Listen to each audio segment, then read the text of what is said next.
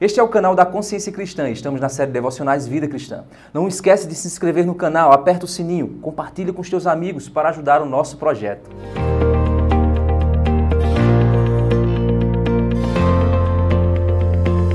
Estamos nessa pequena série de mensagens refletindo na seguinte pergunta: A data da reforma já passou e o que você tem feito com o significado dela? Se você perdeu os outros vídeos, então vai lá no canal da Consciência Cristã e confere. Vamos iniciar por 1 Coríntios capítulo 10, verso 31.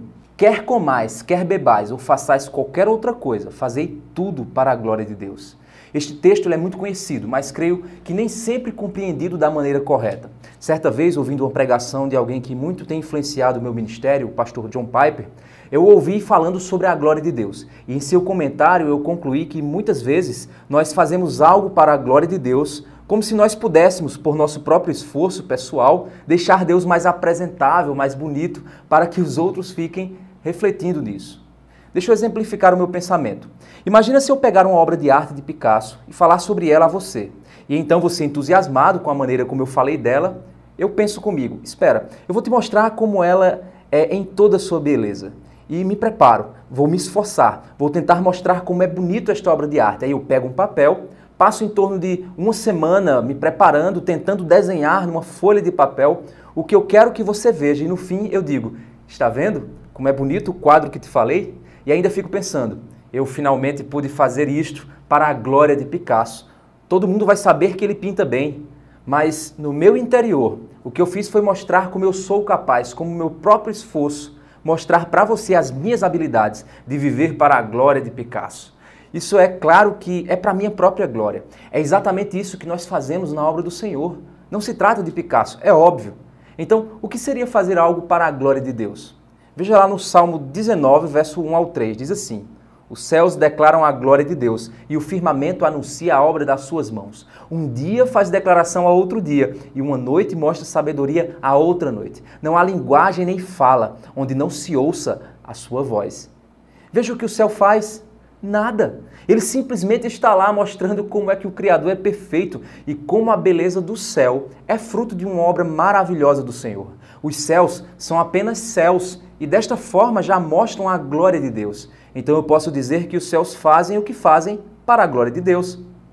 O que eu quero dizer com isso? Que viver para a glória de Deus é se deixar ser instrumento de Deus, é mostrar ao mundo a obra que o Senhor está fazendo em você. Viver para a glória de Deus é buscar que Cristo viva em você por meio da graça. É ser simplesmente quem você está sendo criado para ser. O texto diz: Porque somos feitura sua, criados em Cristo Jesus para as boas obras, as quais Deus preparou para que andássemos nela. Está lá em Efésios capítulo 2, verso 10. Viver para a glória de Deus não é se esforçar para pintar um retrato bonito de Deus com suas habilidades pessoais. É simplesmente deixar ser a tela onde ele pinta a sua história e ter no seu coração um desejo como o que Paulo disse. Segundo a minha intensa expectação e esperança de que em nada serei confundido, antes, com toda confiança, Cristo será tanto agora como sempre engrandecido no meu corpo, seja pela vida, seja pela morte porque para mim o viver é Cristo e o morrer é lucro. Filipenses capítulo 1, verso 20 e 21. Paulo desejava ardentemente que Cristo fosse manifesto em sua carne, em qualquer que fosse a situação, de morte ou de vida. Esse era o seu desejo e era isso que o fazia viver com frutos eternos para a obra do Senhor, para a glória de Deus. É neste versículo que o John Piper diz em sua frase, frase essa que ele usa bastante para definir o seu ministério. Ele diz assim: Deus é mais glorificado em você quando você está mais satisfeito nele. Você quer viver somente para a glória de Deus?